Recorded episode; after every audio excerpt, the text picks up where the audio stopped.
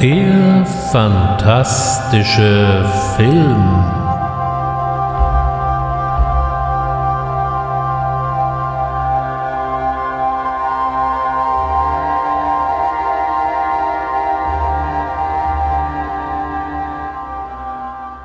Herzlich willkommen zum fantastischen Film. Und heute, liebe Zuhörer, geht die Welt unter.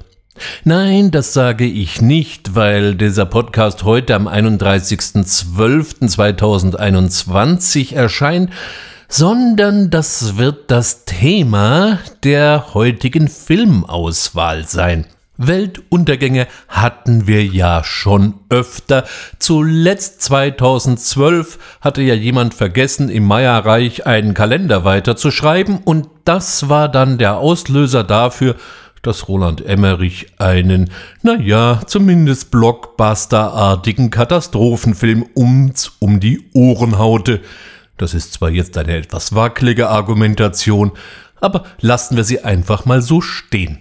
Auch sonst hatten wir im Kino ja schon reichlich Auswahl an diversen Apokalypsen, sei es das aus Art und Bahn geschlagene Kometen auf der Erde einschlagen wollen oder es sogar tun, oder seien es eben Vulkanausbrüche, Erdbeben, Tornados und was wir an sonstigen Naturgewalten so alles auf Lager haben. Aber in der heutigen Auswahl wird es etwas düsterer. In den 80er Jahren, da war eine Filmgattung plötzlich ziemlich en vogue gewesen. Es ging um den Nuklearkrieg und seine drastischen Folgen. Wenn wir heute uns so manche Retro-Shows anschauen, dann scheinen die 80er Jahre ja irgendwie nur so eine Mischung aus Neonklamotten, neuer deutscher Welle und Mauerfall gewesen zu sein. Und ich fürchte, ich muss hier mal ein bisschen Wasser in diesen Wein kippen, denn es war eben auch die Jahre einer durchaus ernstzunehmenden nuklearen Bedrohung, die Abrüstungsgespräche zwischen den beiden damals existierenden Supermächten, der Sowjetunion auf der einen Seite mit dem Bündnissystem des Warschauer Pakts und den USA auf der anderen Seite mit der bis heute existierenden NATO. Beide rüsteten damals ziemlich unverblümt auf und es sah zwischendurch auch nicht wirklich gut aus.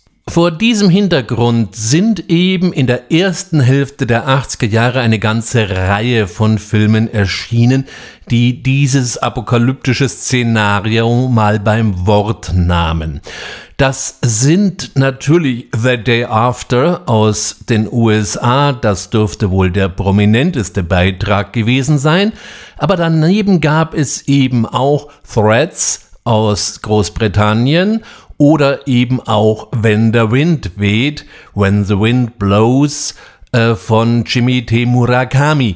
Der ist vielleicht dem ein oder anderen Comic-Fan bekannt. Er war auch bei der Regie des ähm, Zeichentrickfilms Heavy Metal beteiligt. Aber das ist nochmal ein anderes Thema, worüber wir bei Gelegenheit mal reden können.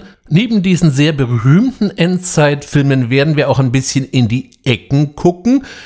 Oder was sagt Ihnen denn so die Briefe eines Toten oder eben Wargame. Und ich meine Wargame und nicht Wargames. Das wird ein feiner, aber wichtiger Unterschied sein. Jetzt mag der ein oder andere einwenden, es gäbe doch wirklich aktuellere Formen der Apokalypse, sei es denn nun der Klimawandel mit seinen vielfältigen Konsequenzen oder eben auch ein wirklich bösartiger Virus in Form einer Pandemie, auch wenn vielleicht der ein oder andere das Wort Virus schon gar nicht mehr hören mag.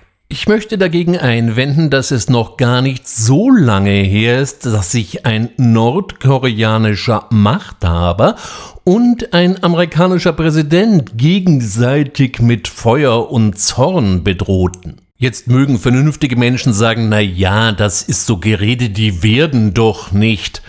Naja, es bleibt zu hoffen, dass hier niemand irgendwie etwas wird. Aber lassen wir die aktuelle Politik jetzt einfach mal links liegen und tauchen wir in die 80er Jahre ein, die eben nicht nur ein schillerndes Jahrzehnt waren, sondern eben auch ein Jahrzehnt der Angst und beginnen unsere Reise 1986.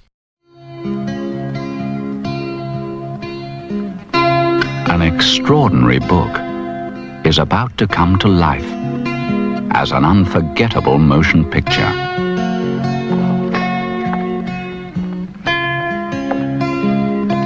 It's the story of Jim and Hilda.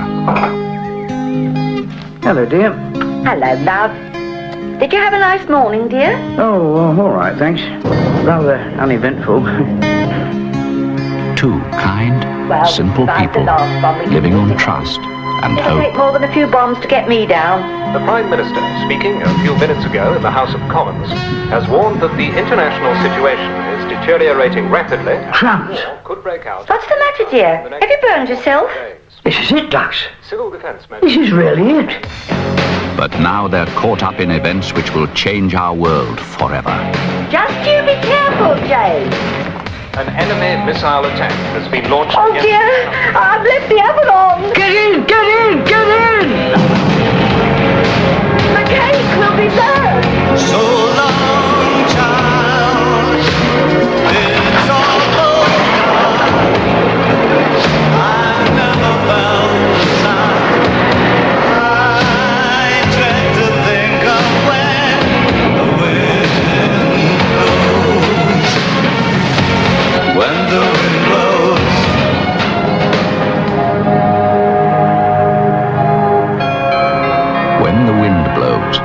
film for all time. When the Wind Blows. Ich weiß nicht, mir geht's auf jeden Fall so, dass mir dieser hymnische Duktus dieses David Bowie Songs seit Tagen nicht mehr aus dem Kopf geht, seit ich mich wieder etwas intensiver mit dem Film beschäftigt habe. Die übrige Musik stammt schwerpunktmäßig von Roger Waters. Das ist genau der Roger Waters, der 1965 eben auch Pink Floyd gründete. Der Film basiert auf dem gleichnamigen Comic When the Wind Blows von Raymond Briggs. Der war ein britischer Illustrator und Kinderbuchautor und hatte bis dahin eigentlich eher freundliche Sachen rausgebracht, wie zum Beispiel eine launige Geschichte um einen fliegenden Schneemann. Aber nach einer längeren Diskussion 1980 entstand eben dann When the Wind Blows. Und auch wenn auf dem Cover irgendwie ein ganz niedliches älteres Ehepaar gezeichnet ist und auch die FSK den Film sogar schon ab sechs Jahren freigegeben hat, ein Kinderfilm ist dieser Streifen nicht und von niedlich kann mal überhaupt nicht die Rede sein. Erzählt wird die Geschichte von Jim und Hilda, die zurückgezogen auf dem Land irgendwo in Großbritannien leben. Jim ist mittlerweile im Ruhestand, was seine Frau auch immer wieder betont. Das Leben fließt ganz locker freundlich dahin, bis sie die Nachricht eines drohenden Krieges und eben auch eines möglichen Nuklearschlags erreicht. Beide haben den Zweiten Weltkrieg überlebt und so werden Erinnerungen wach nach dem Motto, wenn wir uns an die Vorschriften der Regierung halten, wird auch dieses Mal alles einigermaßen gut gehen. Jim macht sich auch sofort an die Arbeit, den entsprechenden Schutzraum zu konstruieren, ganz wie er in der Broschüre Protect and Survive so festgelegt ist. Es wären Türen ausgehängt und im Winkel von 60 Grad an die Wand gelehnt, wobei ihm diese 60 Grad ganz besonders wichtig sind. Hilda macht sich derweil mehr Sorgen um ihre Kisten und Vorhänge als um ihr eigentliches Wohl. Als die Bombe dann schließlich gefallen ist, wird den beiden erst ganz, ganz langsam klar, dass es diesmal wohl nicht ganz so laufen wird wie anno 40, aber Vertrauen in die Institution ist ungebrochen. Es gilt halt einfach diesmal mit nur ein bisschen mehr Geduld zu haben. Vielleicht hilft ja auch beten. Manch einer mag angesichts der hemmungslosen Naivität unserer beiden Protagonisten schon fast Schreikrämpfe bekommen, aber man muss unserem Helden Jim ja mal zugute halten, dass er sich ganz ordnungsgemäß an hochoffizielle Ratschläge des Zivilschutzes Großbritanniens hält. Mag einer Schleudertrauma vom Kopfschütteln bekommen, diese Broschüren und diese etwas verquer wirkenden Inhalte waren Fakt. Da mag der Sohn am Telefon nur noch höhnisch lachen, der übrigens wirklich nur Sohn heißt, interessanterweise. Nein, für Jim gilt eben die offizielle Regelung und an die hält man sich eben. Wenn man sich mal so überlegt, da gäbe es wahrscheinlich heute auch noch jede Menge Leute, die das auch glauben würden, auch wenn die Broschüre noch so alt und überkommen wäre. Der Film besticht neben seiner anrührenden Geschichte vor allem durch seine sehr unterschiedlichen Zeichnungs- und Animationsstile. Während die Figuren in Form von Jim und Hilda, andere Figuren treten eigentlich nicht auf, zumindest nicht in der Realität, sehr einfach, schlicht und fast kindlich gezeichnet worden sind, sind die Hintergründe von geradezu fotorealistischer Qualität. Bei manchen kurzen Sequenzen hatte ich persönlich manchmal den Eindruck, dass es sich hier gar nicht mehr um richtige Animationen handelt, sondern eher vielleicht um kolorierte Fotos oder kolorierte Filmaufnahmen. Und wenn Hilda dann mal in romantischen Erinnerungen versinkt, dann herrschen plötzlich Buntstift und Pastelltöne vor und das Ganze wirkt eben auch ausgesprochen gezeichnet. Das sei an dieser Stelle nochmal herausgestellt. Es handelt sich wirklich um einen echten Zeichentrickfilm. Das heißt, Legionen von Grafikern und Zeichnern haben Folien bemalt, damit dann wirklich die entsprechenden Animationen entstehen konnten. Also es ist noch nichts, was einfach so aus dem Computer kam. Neben den vielfältigen Animations- und Grafikstilen besticht When the Wind Blows eben gerade durch die Naivität und den hemmungslosen Optimismus ihrer Figuren. Und lässt man sich auf den Film ein, so kann When the Wind Blows auch einem abgebrühten Allesseher ganz unversehens einen Kloß in den Hals bescheren. Vor allem zeigt der Film eines, es muss nicht immer das ganz große Theater und der ganz große Effekt sein, es reichen manchmal einfach nur gut gemachte Zeichnungen. Ein weiterer Film zum Thema, der ebenfalls 1986 erschien, aber bis heute absolutes Nischenkino geblieben ist, ist der sowjetische Beitrag zum Genre Die Briefe eines Toten von Konstantin Lupuschanski.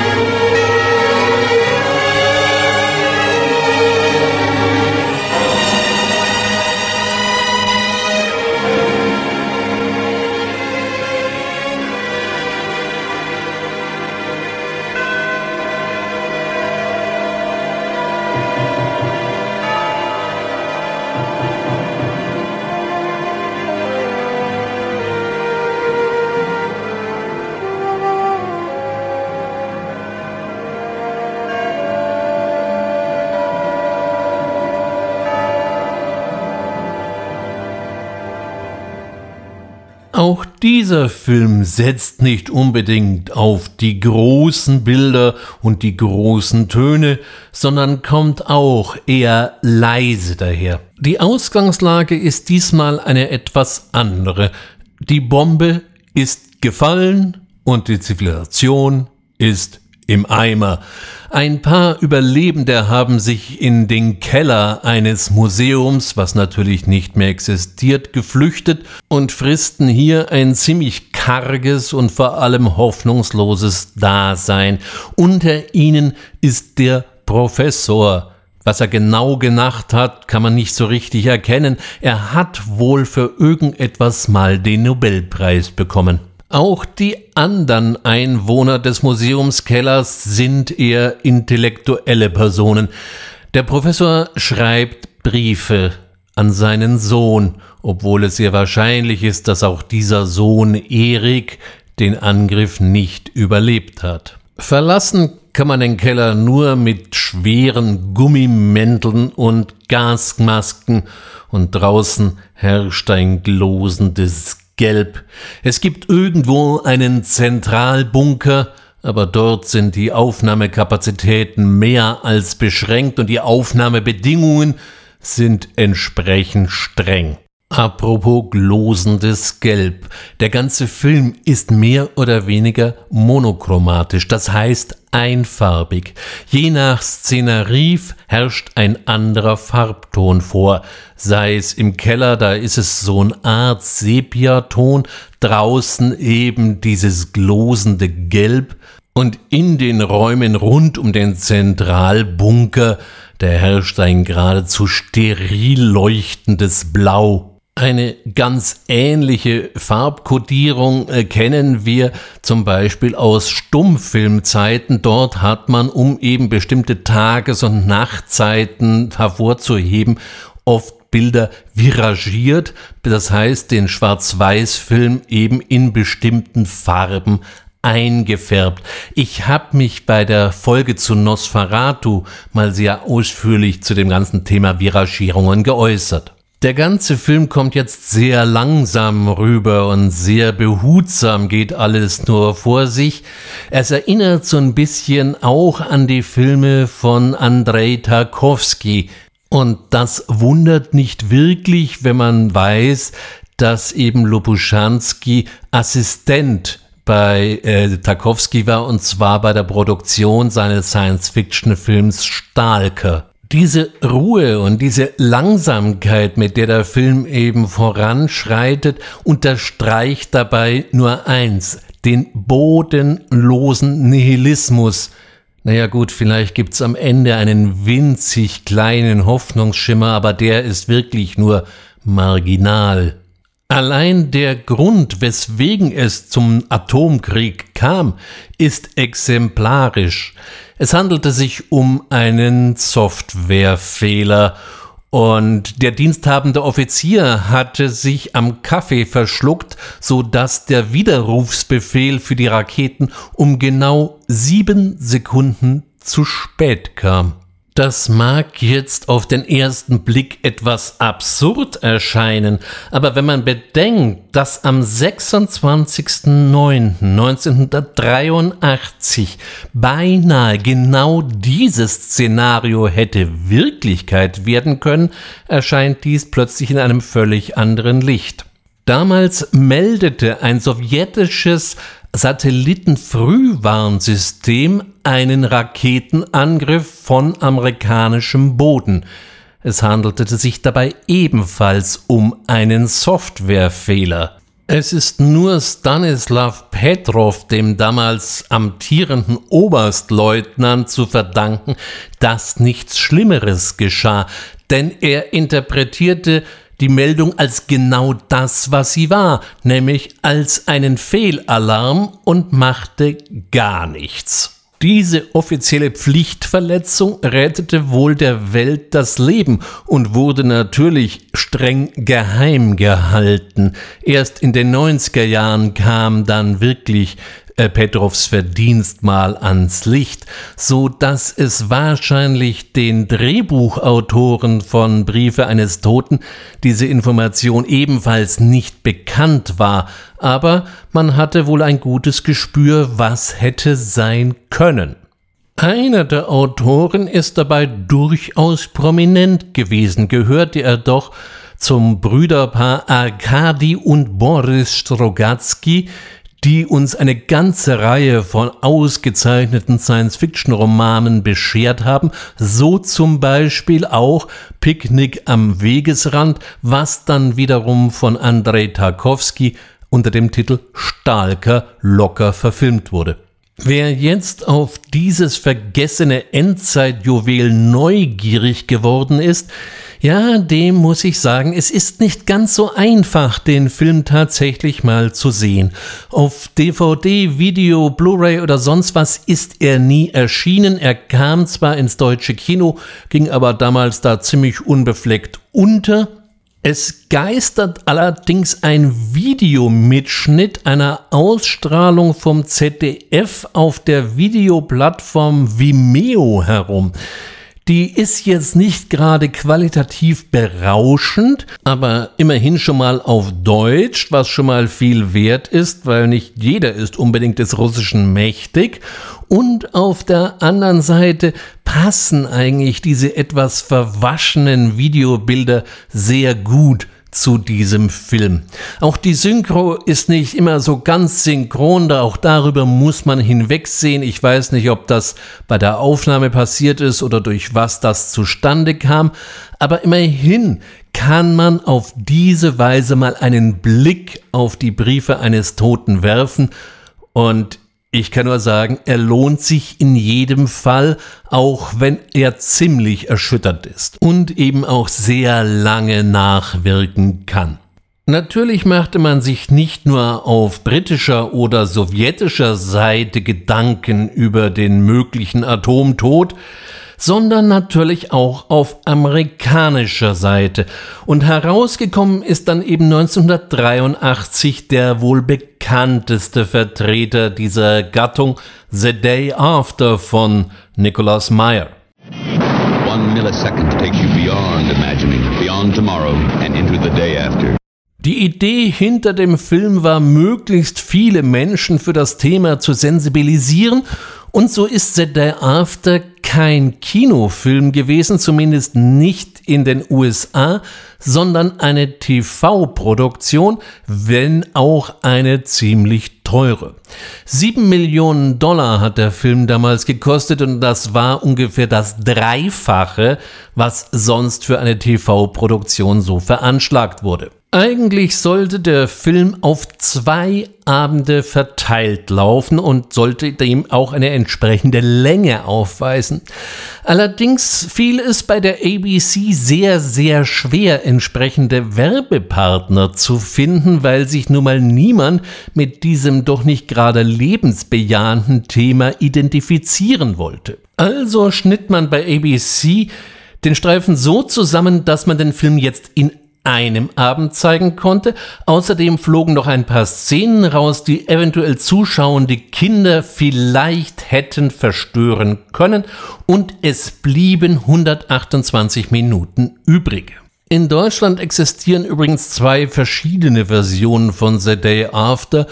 Eine, die ist nur so um die 116 Minuten lang und die andere ist wirklich die klassischen 128 Minuten lang. Der Unterschied besteht darin, dass man in der kürzeren Fassung den Film etwas entpolitisiert hat um äh, bestimmte Botschaften da einfach mal rauszunehmen, die einem später plötzlich nicht mehr zeitgemäß erschienen. Ich kann das nicht ganz nachvollziehen. Der Film ist aus dem Jahre 1983 und stellt eben die Szenerie so dar, wie man sich das damals vorstellte. Dabei gibt er keinen Schuldigen an. Also es ist nicht so, dass die Sowjetunion oder eben die USA schuld wären an dem nuklearen Schlagabtausch, ein Punkt, den die Militärs nicht so gerne sahen. Die hätten es natürlich gerne gehabt, dass die Sowjetunion böse ist und Amerika als strahlender Sieger hervorgeht, aber genau diesen Gefallen taten ihnen die Macher nicht, worauf das Militär jegliche Unterstützung aussetzte. Die hatten dann später an Filmen wie Top Gun deutlich mehr Spaß. Die Handlung spielt in Lawrence, das ist ein Ort unweit von Kansas City. Und jetzt mögen ja böse Stimmen behaupten, naja gut, dann passiert in Kansas mal irgendwie überhaupt etwas. Aber es ist wohl so, dass genau in dieser Gegend eine ganze Reihe von Silos für Interkontinentalraketen im Boden lagerten und vielleicht auch noch bis heute dort stehen. Diese Raketen erheben sich dann auch recht dramatisch in den Himmel. Ob sie allerdings schon der Gegenschlag sind oder ob die Amerikaner eben zuerst ihre Raketen gestartet haben, man weiß es nicht und es spielt im Endeffekt auch keine Rolle.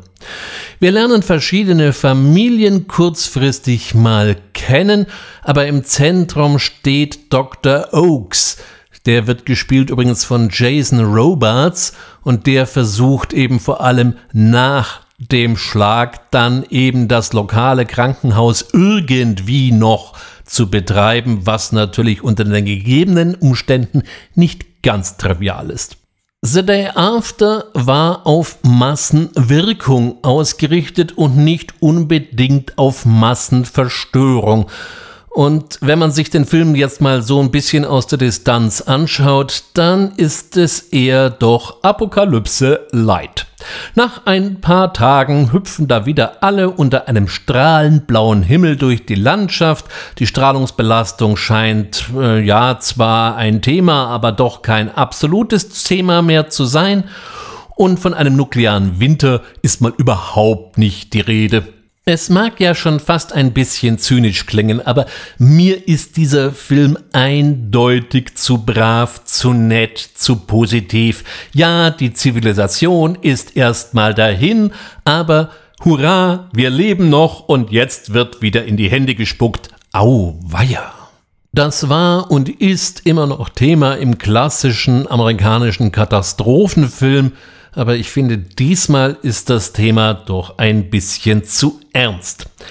In Deutschland kam The Day After in die Kinos und kam damals auf immerhin gut drei Millionen Zuschauer. Das kam nicht zuletzt daher, dass man ganze Schulklassen in den Film setzte. Ich gehörte übrigens damals auch zu einer solchen Schulklasse und habe den Film damals erstmalig gesehen. Er gefällt mir bis heute nicht. Da sah es dann 1984 in einer englischen TV-Produktion der BBC schon deutlich düsterer und in manchen Dingen auch deutlich realistischer aus. Die Rede ist von Threats. In an urban society, everything connects. Each person's needs are fed by the skills of many others. Our lives are woven together in a fabric. But the connections that make society strong also make it vulnerable.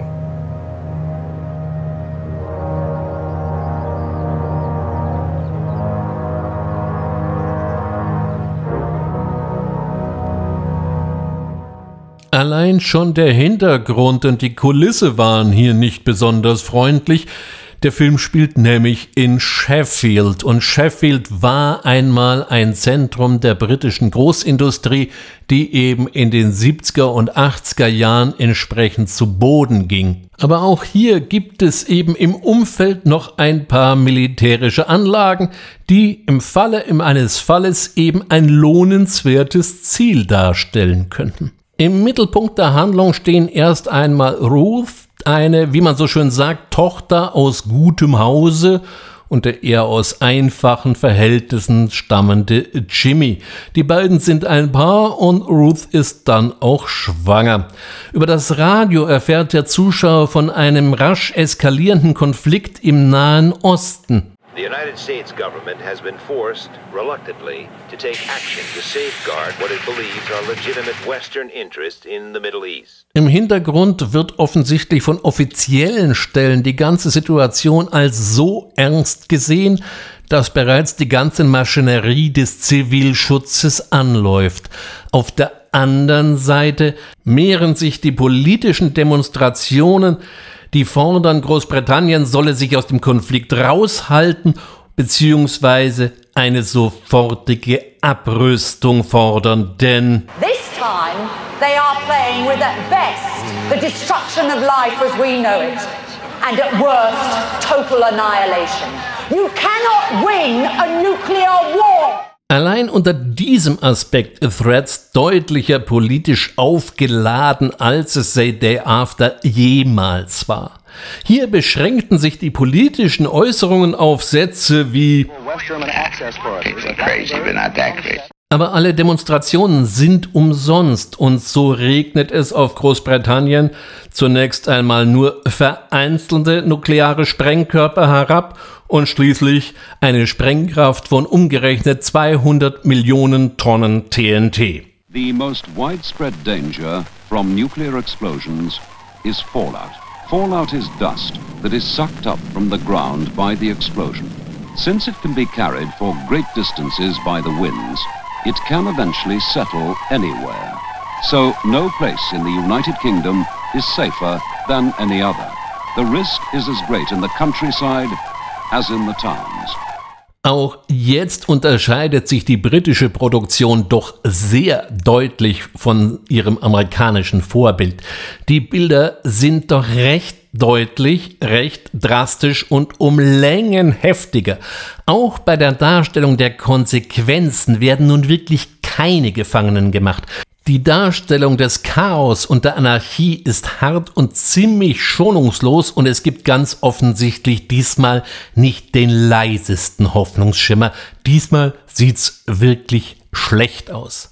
Threads bleibt auch nicht bei 14 Tagen nach der Bombe stehen, sondern wagt auch den Blick in eine mögliche Zukunft. Was ist nach einem Monat? Was ist nach einem Jahr? Doch auch dieser Blick ist mehr als nur dystopisch. Wir sehen eine Gesellschaft am äußersten Rand der Existenz, in der sich vor allem eine unheimliche Sprachlosigkeit breit macht. Es wird nicht mehr gesprochen, jeder guckt und glotzt nur noch mehr oder weniger stumm vor sich hin. Die überlebende Generation, wenn sie denn überhaupt mal etwas sagt, kommuniziert nur noch über irgendwelche Satzbrocken. Jegliche Kultur scheint erloschen zu sein. Kein Wunder, wenn man nur noch mit dem eigenen Kampf ums Dasein beschäftigt ist, ist für Kultur eben kein Platz mehr. Es ist zu einem Luxus geworden. Und ob es noch eine dritte Generation nach dem Tag Null geben wird, bleibt offen. Es sieht aber, wenn man sich die letzten Bilder des Films so anschaut, nicht gut aus. Threads ist mit Sicherheit einer der härtesten Beiträge zum Thema und erweist sich als ein sehr, sehr schwerer Brocken, der einem wirklich lange nachgeht und lange nachwirkt, vor allem wenn man ihn zum ersten Mal und relativ unvorbereitet sieht. Der Film wurde insgesamt mit vier BAFTAs ausgezeichnet. BAFTA steht dabei für British Academy of Film and Television Arts und ist vielleicht eine Art Wiedergutmachung, denn Threads erinnert mit seinem semi-dokumentarischen Stil an eine andere britische Produktion, die aber weit weniger Aufmerksamkeit zuteil wurde und sogar für viele Jahre völlig in der Versenkung verschwand. Ich spreche hier von The War Game von Peter Watkins aus dem Jahre 1965. Bitte nicht mit War Games von John Badham aus dem Jahr 1983 verwechseln. Letzterer ist ein recht spannender Teenie-Film und für sich auch genommen ganz ordentlich, aber mal abgesehen vom Erscheinungsjahr hat er doch relativ wenig mit dem heutigen Thema zu tun. Watkins hatte sich 1964 einen Namen gemacht, indem er ein detailliertes Porträt der Schlacht von Cullerton in Form einer Wochenschau-Reportage vorlegte. Äh, 1746 hatten die englischen Truppen die aufständischen Jakobiten, also in erster Linie mal Schotten, in Cullerton Moor bei Inverness in Schottland vernichtend geschlagen. Der Film zeigt die ganze Härte und Brutalität einer solchen Schlacht und blendete auch nicht die Übergriffe der britischen Armee an der schottischen Zivilbevölkerung aus. Das Ganze eben im Stil einer Reportage und das wird garniert mit Interviews der beiden Schlachtherren im Vorfeld und so weiter. Diese Form der Scheindokumentation löste damals viel Applaus auf und äh, Peter Watkins wurde durchaus Oscars geehrt. Das ist im Zusammenhang mit seinem nächsten Projekt nicht ganz unerheblich, denn sein nächstes Projekt beschrieb eben einen hypothetischen nuklearen Angriff auf Großbritannien aufgrund einer militärischen Eskalation in Vietnam durch den Einmarsch von chinesischen Truppen. Auch hier bediente er sich wieder eben dieses mittels der Scheindokumentation vermischte Spielszenen mit echten Umfragen, Daten und Analysen werden durch nüchterne Schaubilder illustriert. Und das Ganze wurde ähm, durch die BBC produziert, die auch Cullerton produziert hatte. Doch diesmal gab es richtig Dresche. Die Medien, insbesondere die Presse, hat sich überwiegend außerordentlich kritisch über den Film geäußert und so beschloss die BBC schließlich und endlich The War Game überhaupt nicht auszustrahlen. In Deutschland kam der Film in kleinem Rahmen 1971 in vereinzelte Kinos, aber auch da blieb er natürlich ein absolutes Nischenprojekt. Hier mal ein kleiner Ausschnitt aus dem Ende des Films. In official publications and on television. There is hope in any unresolved and unpredictable situation. But is there a real hope to be found in this silence? The world's stockpile of thermonuclear weapons has doubled within the last five years. And now is the equivalent of almost 20 tons of high explosive to every man, woman, and child on the planet. This stockpile is still steadily growing.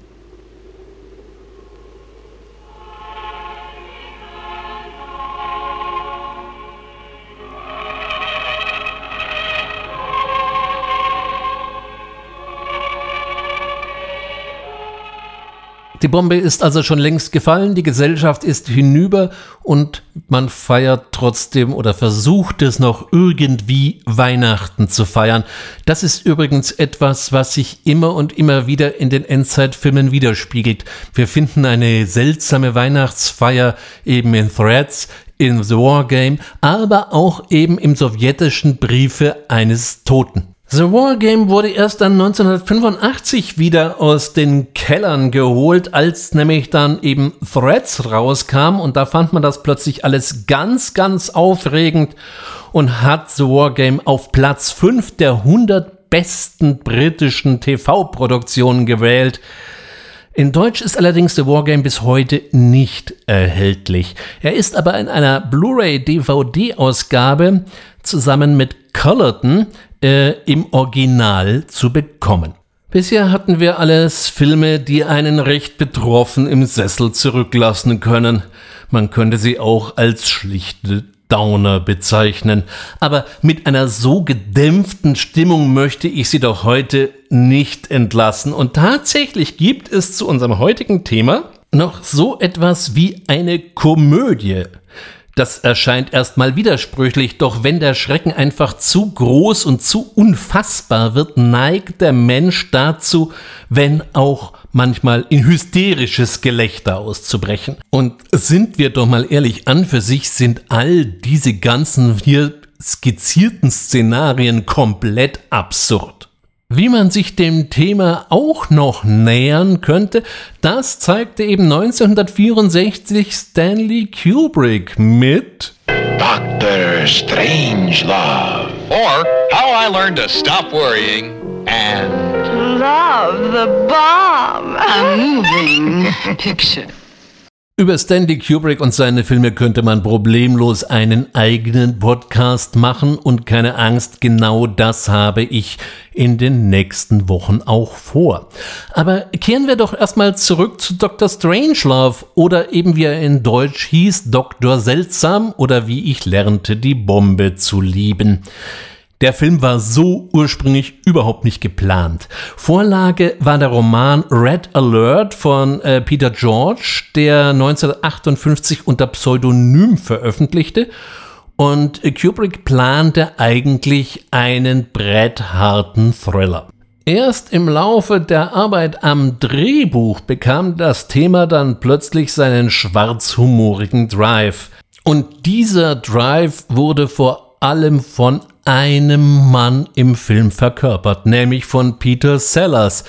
Dessen Leistung kann man gar nicht hoch genug schätzen, denn er spielt drei Hauptrollen.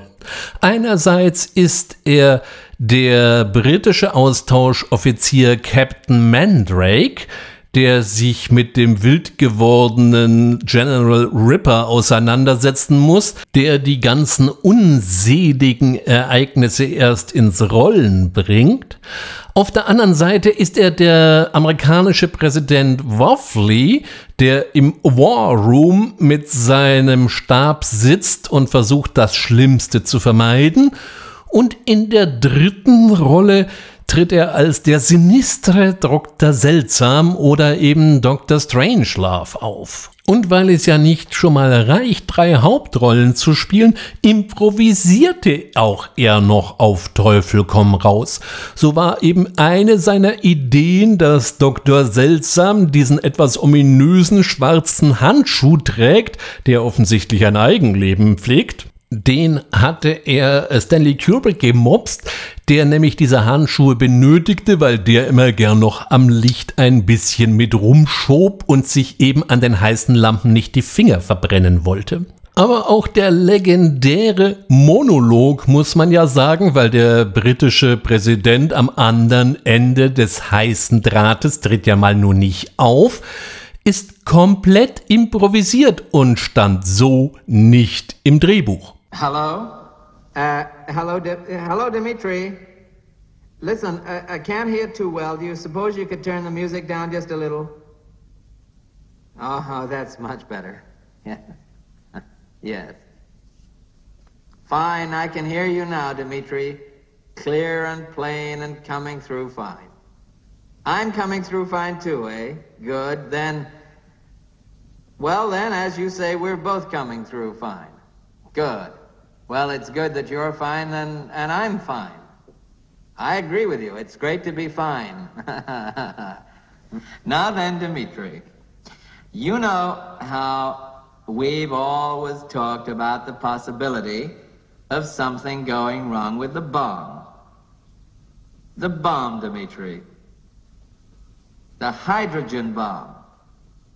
Auch die anderen Rollen waren hervorragend besetzt, so zum Beispiel die des General Turgison, das übernahm George C. Scott. Der galt jetzt nicht unbedingt als der einfachste Charakter, den man so finden konnte. Er hat später auch den Oscar für Patton abgelehnt und überhaupt, er galt auch zwischendurch als ziemlich gewalttätig, wenn ihm irgendwas nicht passte. Den hat Kubrick dadurch geknackt, indem er mit ihm Schach spielte. Scott hielt sich für einen guten Schachspieler, doch äh, Kubrick war ein fanatischer Schachspieler, wie er so in manchen Dingen wohl doch ziemlich fanatisch war. Und während Scott dann immer am Set stundenlang über Züge brütete, kam Kubrick eben mal kurz vorbei, warf einen kurzen Blick aufs Brett, machte einen Zug und setzte Scott in einer Partie nach der anderen matt. Das beeindruckte den wiederum derartig, dass er wohl ganz handsam war. Wenn wir über Dr. Strangelove oder Dr. Seltsam reden, dann darf natürlich nicht ein Hauptdarsteller ausgeblendet werden, der nichts sagt, weil er ist eigentlich nur ein Set, eine Kulisse, der War Room, in dem große Teile des Films eben spielen. Gebaut hat dieses legendäre Set Ken Adams, der hat auch später bei James Bond immer wieder für imposante Szenarien gesorgt. Besonders bekannt dürfte da vielleicht noch die Unterwasserstation Atlantis aus dem James Bond, der Spion, der mich liebte, gewesen sein. Mit dem War Room zu Dr. Strangelove setzte er allerdings wirklich ein Ausrufezeichen. Angeblich hat Ronald Reagan, als er Präsident wurde, seinen Stabschef gefragt, wo denn jetzt bitte im Weißen Haus der War Room sei. Der sagte ihm, einen solchen Raum gebe es nicht. Darauf meinte Reagan, er habe ihn doch im Film gesehen. Eine geradezu ikonografische Szene aus Dr. Strangelove ist ziemlich am Ende, wenn der Bomberpilot Major Kong Hut schwingend und Rodeo reitend mit der Bombe in den Abgrund saust. Dieser wurde unvergesslich von Slim Pickens gespielt. Der hieß eigentlich mit bürgerlichem Namen Louis Lindley. Aber aufgrund seines breiten Oklahoma-Texas-Accent hatte man ihm immer nur wenig Verdienstmöglichkeiten eingeräumt. Slim Pickings eben, und dann wurde da eben sein Pseudonym drauf. Aber wie so häufig im Filmgeschäft, es kam eben doch anders und er wurde ein sehr gefragter Western-Darsteller, aber so richtig berühmt wurde er eben in der Rolle des B-52-Piloten. Und auch hier sieht es am Ende des Films nicht wirklich gut für die Welt aus. So zeigt uns Kubrick doch hier am Ende eine Reihe von thermonuklearen Explosionen. Doch er schafft es sogar, diese Bilder in ironischer Art und Weise zu brechen, indem er das Ganze mit dem berühmtesten britischen Kriegsschlager unterlegt, We'll Meet Again, gesungen von Vera Lynn.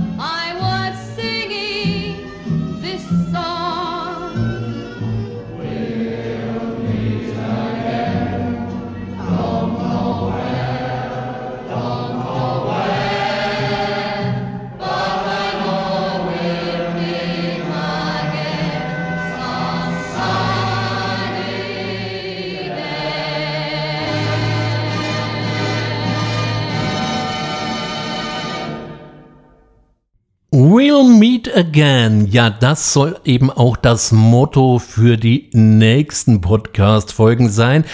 Wenn alles glatt geht, dann hören wir uns doch wieder in einer Woche. Und bei dieser Gelegenheit werden wir uns eine Ballettschule in Freiburg etwas näher anschauen.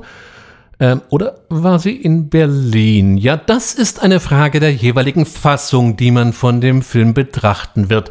Die Eingeweihten, denen wird wahrscheinlich jetzt schon die Lampe aufgehen und sagen, ah, er macht. Und alle anderen, ja, die lade ich herzlich ein, auch beim nächsten fantastischen Film einzuschalten. Am besten abonnieren Sie ihn gleich mal, damit Ihnen keine Folge entgeht. Wann auch immer Sie mich hören, ich wünsche Ihnen jetzt schon mal wieder ein gutes neues Jahr, eine gute Zeit. Schauen Sie auch in 2022 fantastische Filme. Ich würde mich freuen, Sie bald wieder als einen meiner Hörer oder eben auch Hörerin begrüßen zu dürfen. Alles Gute an Sie, Ihr Ulrich Wössner.